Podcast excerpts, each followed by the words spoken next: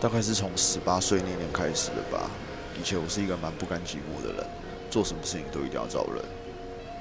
那后来我发现，当下的这个热闹会去造就我无止境的空虚，于是我开始学着去跟自己相处，一直到现在已经六年了吧。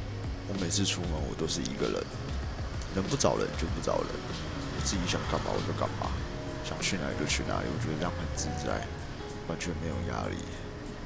可以不用跟人讲话，真的是一件很爽的事情。但是，对，但是却被人家说是皮啊、不合群啊。不过那些我通通不在意，因为想要自由，你就必须承担被人讨厌，就这么简单而已。